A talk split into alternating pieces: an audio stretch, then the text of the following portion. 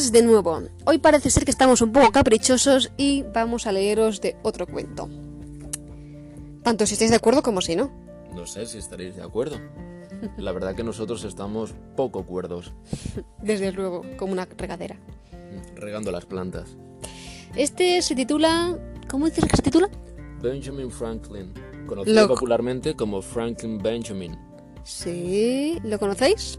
¿Lo conocéis? Si hay alguien que lo conozca, por favor, que levante el pie. Pero el izquierdo, por favor. Siempre el pie izquierdo, porque es el que huele un poco más a la deriva. Es el que tiene un poquito más de genio, ¿no? Por eso de levantarle con el pie izquierdo. Claro.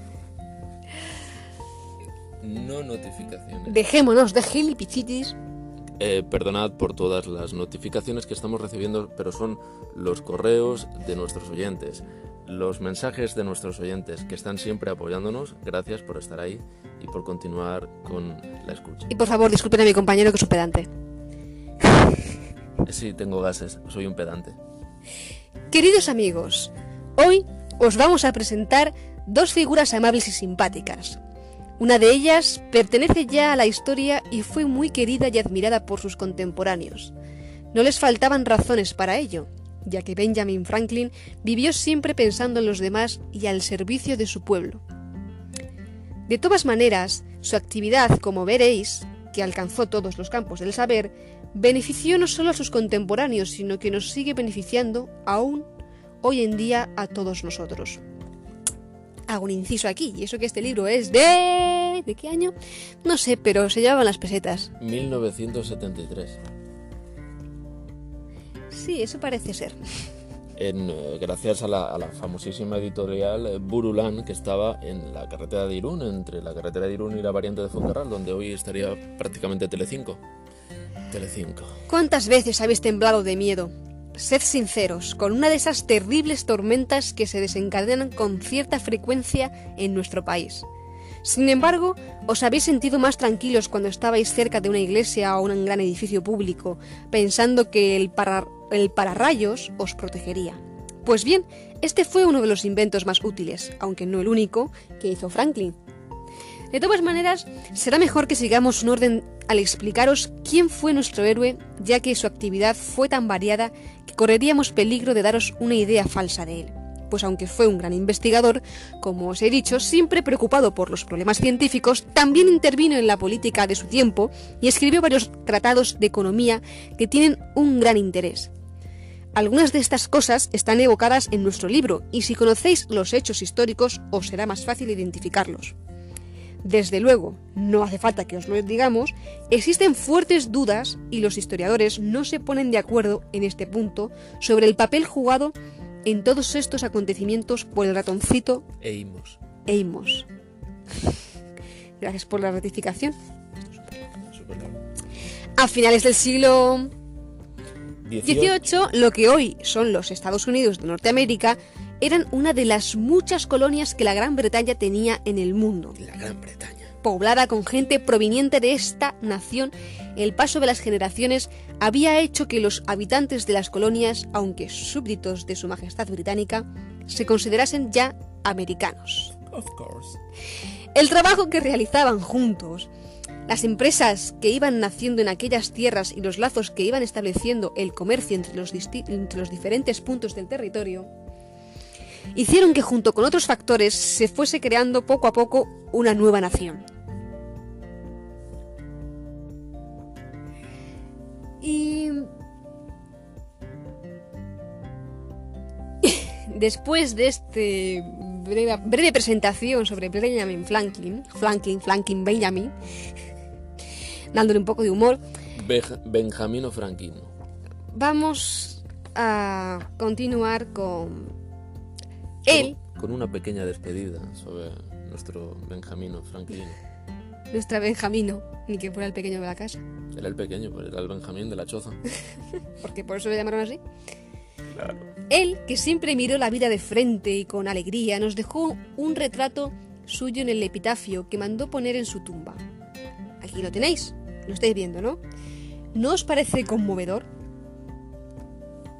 Aquí yace, pasto de los gusanos, el cuerpo de Benjamin Franklin, impresor, como la tapa de un libro viejo cuyas hojas están rotas y cuya encuadernación está estropeada. Pero su obra no ha perecido, puesto que reaparecerá, como él espera, en una nueva edición, revisada y corregida por el autor. Qué bonito. Qué bonito. ¿Qué dices tú, Chris? ¿A dónde te crees que estás? Ah, no. Y ahora sí, comencemos con los diálogos divertidos de los gigantes de Disney. En Filadelfia, en el invierno del año 1745, un valiente ratoncito llamado Amos partía para abrirse camino en el mundo. Era... bueno, dejemos que él os lo diga con sus propias palabras. Nací en la sacristía de una vieja iglesia en la calle Segunda. Éramos 26 de familia y además bastante pobres como ratones de iglesia. Dejé mi casa para buscar fortuna y poder ayudar a los míos, y si no, por lo menos siempre habría una poca menos. Aquellos eran tiempos duros y no había mucho trabajo, y menos para un ratón. Al anochecer estaba desesperado. Mi última esperanza era una tienda vieja y ruinosa cerca de los confines de la ciudad. A lo mejor podía encontrar refugio allí, solo por una noche. Me introduje por un agujero de la pared y esto es lo que vi. En el mismo momento que me subía a la mesa para presentarme, el señor Franklin estornudó. ¡Oh, mi último par! Me tiré en plancha para salvar las gafas y pude agarrar una varilla, pero cedió y los cristales se rompieron. No sé por dónde... No se dé por vencido, señor Franklin. El que no se arriesga no gana nada, se lo aseguro. Palabra del ratoncito Amos. El destino me llevó hasta el señor Franklin junto a... justo a tiempo, con sus gafas rotas. No podía hacer nada. ¿Cómo acabaré ahora el próximo ejemplar del almanaque del pobre Ricardo? Y entonces, ratoncito Amos, ¿qué vas a hacer? ¿Se te ocurre algo para reparar mis gafas? Ayúdame. Veré qué es lo que puedo hacer con sus gafas, mientras usted trate de hacer una estufa con estos trozos de hierro, para ver si nos calentamos un poco. ¿No le parece, señor Franklin? Arreglar las gafas del señor Franklin era todo un problema. Sus dos pares de gafas, las de lejos y las de cerca, estaban rotas. Trataré de hacer un par con los dos. Una estufa de hierro, quizás resulte. Esto marcha. Funciona la primera estufa, Franklin. ¿Le importaría probarse esto? No mucho después, no- yo, yo tenía listas las gafas y el señor Franklin había encendido la nueva estufa. El resultado no podía ser más satisfactorio. Las gafas quedaron como nuevas y el optimismo renacía en el señor Franklin. Vaya, es fantástico. Ya tengo gafas. Por Jorge, bico, bifocales. Es maravilloso lo que has conseguido. Necesita un hombre nuevo. Nece- Necesita un nombre nuevo, algo atrayente como eh, la Gaceta, la Gaceta de Pensilvania. Mmm, suena bien. Y ya estábamos listos para editar el primer periódico del señor Franklin, pero primero le di algunas ideas para mejorarlo. Luego debe conseguir noticias, auténticas noticias, despierte a sus lectores. Pe- pe- Pero, ¿dónde consigo esas noticias a estas horas de la noche? Bueno, ya vi que esto tendría que hacerlo yo, me abrigué y me lancé a la calle, en busca de noticias.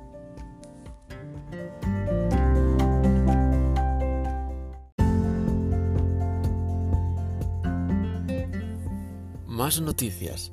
Gran incendio en la calle Roble. La mujer del panadero tiene trillizos. Estos son noticias. Ahora a imprimirlas. Una S mayúscula.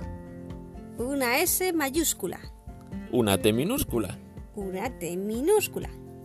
Hora tras hora, el señor Franklin yo, y yo trabajábamos poniendo los tipos de tinta, manejando la prensa, ordenando. La noche agonizaba y yo casi también, cuando la última hoja salía de la prensa. Pero por la tarde, casi todo el mundo en Filadelfia leía la Gaceta. Buenas noches, ah, señor Franklin. Buenas noches, Amos. Y desde ahora, llámame Ben, simplemente Ben. Vaya un día, pero tuvimos éxito. Ahora el señor Franklin podría pagar sus deudas y yo tendría trabajo.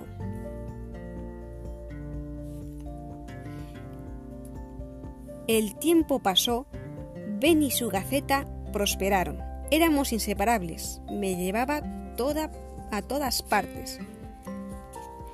Psst, escucha, Ben, me parece que ahí vienen el gobernador Gates y el doctor Palmer. Se habrán enterado de tu éxito en la Gaceta. Buenos días, gobernador, doctor Palmer. Buenos días, Ben. Ben, buenos días. Eres un, es un joven brillante, muy despierto. Está siempre al tanto de todo lo que pasa. La reputación de Ben crecía conforme pasaban los años. Llegaban cartas de todos los rincones de las colonias. Peticiones de dinero para informes e inventos, pedían consejos para negocios e incluso amorosos. Mientras yo contestaba las cartas, Ben se dedicaba a sus fantásticos experimentos, algunos sin éxito y otros en cambio con mucho éxito. Por Jorge, esta máquina funciona. He notado la corriente. Yo terminaba en ese momento otra carta cuando de repente... ¡Ay! Amos, tenías, tenías que haberte visto. Ha sido lo más gracioso. pero, pero, pero Amos, ¿no puedes aguantar una broma? No fue mi intención molestarte. Todo fue una inocente broma. ¿Broma? ¿Llamas a esto una inocente broma? Casi me fulminas. Bueno, no más trucos. ¿Prometido? Prometido. Fue idea de Ben el que yo fuese el primer periodista que volase. Ató una cesta al, al armazón de una cometa. ¿Todo listo, Amos? Todo listo, Ben. Estaba tan entusiasmado con la visita de, de, Filadelfia extendida a mis pies que no vi el alambre que tenía encima de mí. Era víctima de un complot. Ah, estamos de suerte. ¡Ven! ¡Ven! Y como Ben esperaba, el rayo cayó sobre el alambre, dando una terrible sacudida al pobre Amos. ¡Oh, Dios mío! ¡No me daba cuenta! ¡Amos! ¡Amos! ¡Amos! ¡Amos! ¡Regresa! ¡Amos! ¡Amos! ¡Háblame! ¡Amos! ¡Háblame! Cuando me recobré estaba en el suelo y oía una voz que parecía venir de muy lejos. Amos, ¿era la electricidad? Era electricidad, era electricidad, electricidad. Pero, pero, Amos, yo no quería. Adiós, señor Franklin, adiós para siempre. Amos, por favor. Amos, espera pero no me acordaba de su promesa de la otra vez. Ya no me engaña más. Ben había descubierto la naturaleza de la electricidad, pero había perdido mi amistad para siempre. Yo no me engañaría, ya no me engañaría más, no volvería con él jamás aunque me lo pidiese de rodillas. Palabra del ratón, cito Amos, que continúe con sus descubrimientos famosos. ¿Una puntada a tiempo? Una puntada a tiempo ahorra ciento. Al que madruga, Dios le ayuda. Piedra que rueda no cría musgo. Los años que siguieron fueron turbulentos. Se protestaba contra los impuestos. ¿Qué decís, hombres? ¿Vamos a aguantar esto? No, no, no. Abajo el rey. Naturalmente, a mí me atañía tanto el asunto como a cualquier otro hombre o ratón. No más impuestos y nuestros representantes. Abajo los impuestos. Libertad. No más impuestos, no más impuestos. Durante esta crisis, el señor Franklin fue elegido para ir a la Inglaterra para depositar ante el rey Jorge las quejas de las colonias. Llegó un día Llegó el día del regreso del barco del señor Franklin. Todo el mundo se dio cita para recibirle. Bien por Ben. ¿Qué pasó, Ben? ¿Se lo dijiste? ¿Qué dijo el rey? ¿Qué dijo el rey, Ben? ¿Qué hay de los impuestos, Ben? ¿Hizo el rey alguna promesa? Eh, caballeros, caballeros, mi misión ha sido un fracaso. El rey no atendió a razones, ni siquiera me escuchó. Entonces, ¿lucharemos por nuestra independencia? ¡Es la guerra! ¡Tiene que haber guerra! ¿Guerra? Pero caballeros, hemos de hallar otra salida. ¿Qué otra salida, Ben? No tenemos, tenemos que luchar. Pobre Ben, tenía una grave responsabilidad. Yo sabía que podía ayudarle y fui tras él, pero... ¿Y si perdemos la guerra? Nos colgarán por traición. ¿Qué vamos a hacer, Ben? Si yo lo supiera. Fíjate. Después de todo, un ratón también tiene su orgullo. Pero no, no podía volver. Qué triste es acostarse pensando que se ha perdido el mejor amigo. Sin embargo, una noche durante el agitado verano de 1776, me despertó una voz que le me llamaba. Al principio me pareció un sueño, pero luego poco a poco me fui despertando y me di cuenta que una voz susurraba mi nombre. Me levanté y... ¡Amos! ¡Amos! ¡Amos! Vamos. ¡Amos! Vaya, si es... Ven. ¡Amos! Estaba encantado de verle, pero naturalmente no podía dejar que lo notara. ¿Ven? ¿Bien? Eh, Amos, yo quiero decir, bueno, bueno, te, te pido que vuelvas conmigo. Eso ni lo sueñes, ven, pues estaría bueno, ni hablar.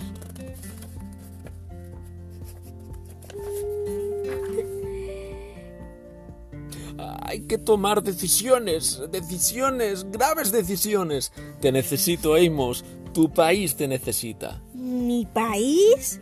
¿Puedo volver, volver bajo mis condiciones? Sí, Amos, sí. Muy bien, tendré listo el contrato primera hora de la mañana. Lo firmaré, Amos. Firmaré cualquier cosa con tal de que vuelvas.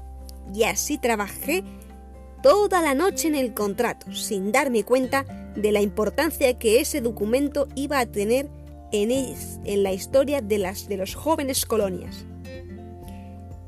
Y en adelante aún no toleraré cómo sigue estas condiciones. Ah, perfecto. Muy por la mañana temprano estaba en la casa de Ben con un contrato que regularía seriamente nuestra nueva sociedad. Está listo para la firma, Ben. ¿Te importa que lo lea primero? Cuando en el transcurso del acontecer humano se hace necesario... Pero alguien más escuchaba la lectura de mis condiciones. Eso es, Ben, eso es.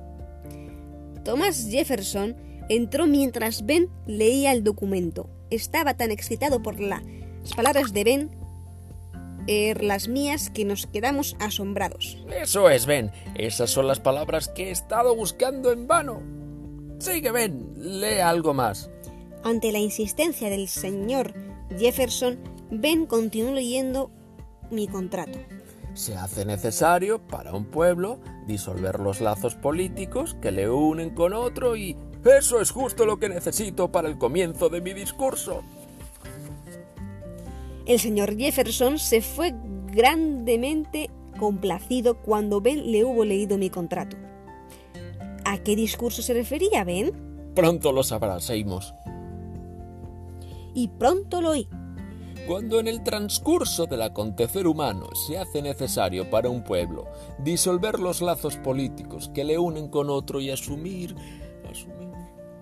El 4 de julio de 1776, el Congreso aprobó la Declaración de Independencia y yo estaba muy orgulloso de mi pequeña aportación para tan gran documento.